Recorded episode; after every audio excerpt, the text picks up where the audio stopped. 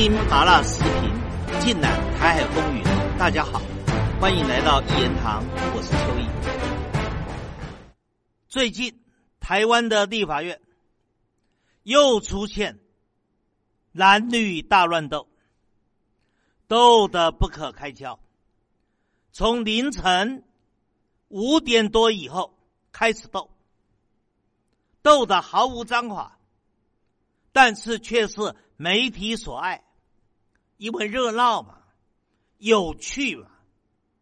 台湾现在社会就是个随波逐流、搞狗安、搞小确幸的社会。媒体当然走的，要不新三色，要不直接感官刺激的，像立法院蓝绿大乱斗，最受媒体欢迎。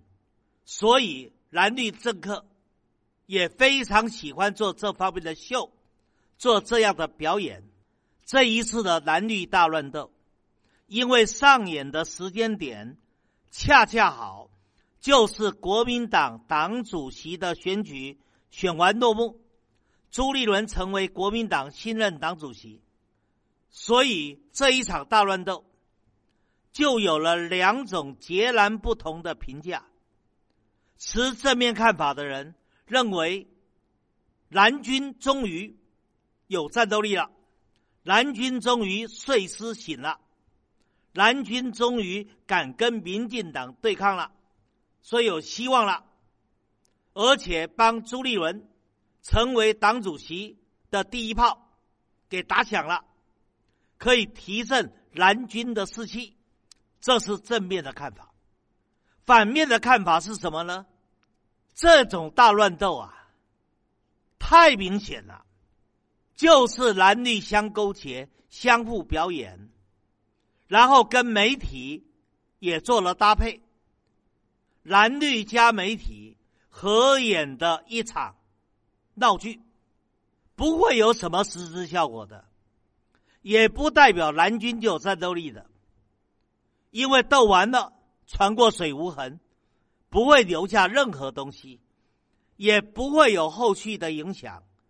就是一日新闻，热闹一天就没有了。这是反面的评价。到底正面对、反面对，或者两者都对，我不做评论，大家自己思考。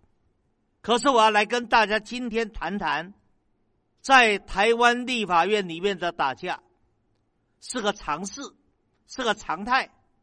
立法院是在台湾政坛里面最重要的舞台，资深的立法委员的地位绝不逊色于行政部门的院长或者是部长，所以立法委员在台湾权力是很大的。这个别人说了不算数，我这种做过十多年的立委的。而且还是南台湾高雄立委的，最了解立委的权力之大，那要比政府的院长权力大多了，尤其是南部的立委，所以在立法院这个舞台上面，几乎是人人都想要领风骚，都想出头，可是要出头，在媒体政治下，你就要得到媒体的青睐呀。否则出不了头啊！那怎么得到媒体的青睐呢？那就是讲话不能够轻声细语，而且动作也不能温文儒雅，能够演出全武行，能够讲话，采取所谓的怒骂的方式、火爆的方式，甚至双方大打出手。那这一来的话，媒体喜欢了。因为这种新闻的画面收视率一定高，也就是如此，所以在一九九零年代的初期，台湾的立法机构就开始打架了。最早打得最凶的，鼻主席的人物叫做朱高正。朱高正是民进党创党的党员，也是那时候民进党里面排名第一号的明星。朱高正在德国拿博士，非常熟悉康德哲学，而他本身也娴熟武术，柔道、空手道都熟悉，所以人文人武。所以在立法院里面，当时立法院有三分之二是蒋介石从大陆带过来的老立委，每个都很老了，所以正好是朱高正大展拳脚的机会。所以朱高正在立法院里面可以说上窜下跳，威风八面，成为那时候最红、最红、最顶尖的政治明星。可是朱高正虽在民进党里，他不支持台独，他支持统一，所以后来跟民进党的核心闹翻了。朱高正的人高傲，他觉得不合则去，所以离开民进党，另组社会民主党，简称社民党。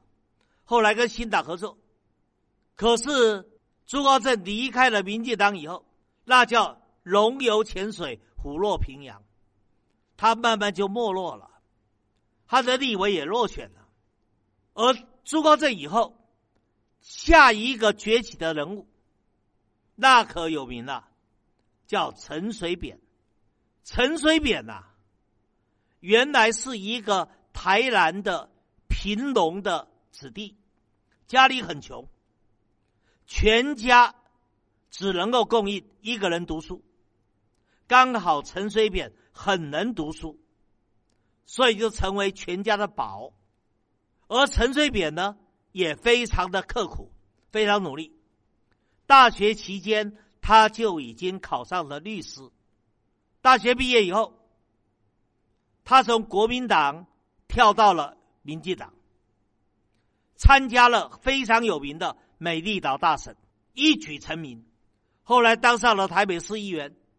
进了台北市议会，当时他追打蒋经国中文秘书冯富祥论文抄袭案，结果被冯富祥一状呢告到法院，陈水扁坐了牢，做了八个月，叫做蓬莱岛案。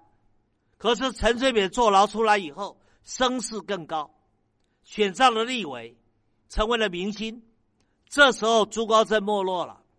陈水扁看着机会来了，于是他抓住当时的行政院长郝柏村作为对象，说他反对军人干政，反对军头干政。郝柏村一到立法院，陈水扁就喊打喊杀，而陈水扁呢，还有一招，他拿出一卷录音带，他说当时台湾最有名的弊案——拉法界采购案。以及尹清峰上校的命案，证据都在这个录音带里面。那时候台湾的记者比较笨，比较没见过世面，一下子被他唬过，以为陈水扁真的多么的厉害，手握机密，每天跟着他跑，陈水扁就每天制造立法院的骚动，而陈水扁越红。那国民党有人就看了眼红啊，于是就跟他作对厮杀，跟他作对厮杀的是谁呢？就是现在大家也很熟悉的赵少康。反正两个人在立法院一见面就打了起来，打得不可开交，所以两个一起成名。成名以后，两个人跑去都选台北市长，最后的结果陈水扁赢了。赵少康输了，陈水扁赢了以后，一路往上窜，成为了台湾的领导人，还干了八年。最后因为被我揭发贪污弊案，做了黑牢。而赵少康呢，台北市长输了以后，他一怒之下弃政从媒，拿着选举过程的捐款跟补助款，于是就跑去买下了飞碟电台。现在也发展成媒体大亨，所以两个人各有不同的境遇。但是陈水扁这一独领风骚，也独领了十多年的时间。陈水扁之后是谁呢？就是我了。我大概也在立法院里面成为顶尖的立法委员，大概十多年的时间。不比陈水扁短，可能比他还长一点。而我当时的做法跟朱高正、陈水扁大不相同。我当时采取的叫三合一。我认为要抗争、要打架，一定得抗争有理，打架有理。所以我总是会先挖掘陈水扁或者陈水扁政府当局的弊案，然后透过了电视台节目把它给引爆了。引爆了以后，我在立法机构里咨询，火爆咨询，当然会引起冲突。民进党视我如寇仇，而因为有冲突。所以就成为媒体的焦点，成为媒体的焦点，拥戴的群众就越来越多。所以每次我在立法机构咨询，外面就围了一大堆的民众，在外面声援。这叫三合一，就是有媒体，有立法院的咨询，也有立法院场外的民众的声援，叫三合一。我这套做法相对的成功。所以创造了反贪腐运动的高潮，也因此才会有二零零六年的红三军反贪腐大运动。而现在呢，要谈到现在，那比我们那个时候不管朱高正、陈水扁或我要差得太远了。现在的不管蓝或绿，没有什么叫三合一，连二合一都没有。所以，立法院的议场里面的斗，那就比谁的拳头大，谁的人头多。场外也没有民众声援呢，也没有媒体的支持啊。所以，什么叫打架有理？什么叫抗争有理？没有办法说服人，就没有办法蔚为风潮。这就是现在立法院里面的打架，打群架。被视为大乱斗的原因，斗了半天，你只感觉到热闹、好笑、胡闹，没有人知道为何而闹，为何而打，为何而抗争。所以每次闹完了，船过水无痕，没有了。所以在这样的情况下，你说国民党即使打得再猛，打了一天，那也烟消云散呢？那对于提升国民党的战力有什么正面的帮助吗？没有了。而且现在台湾的网络已经被蔡英文一手操控的“一四五零”的网军全部掌控。那媒体不要说了，媒体都在蔡英文的控制中。在这样的情况之下，你说国民党如何翻得出蔡英文的如来佛的手掌心？在这样的情况之下，战斗蓝就是吹牛的一句话嘛？你怎么战斗呢？你如何有战斗力呢？弄了半天，战斗力发挥不出来，得不到社会的肯定，那就会转成内斗嘛。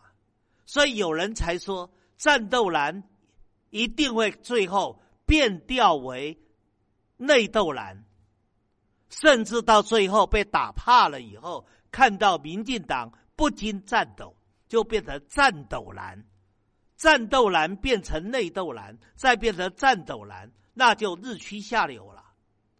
这就是目前台湾政治里面的困境。这个困境短期无法改善，最后大概也只能靠统一的那一天再好好整顿了。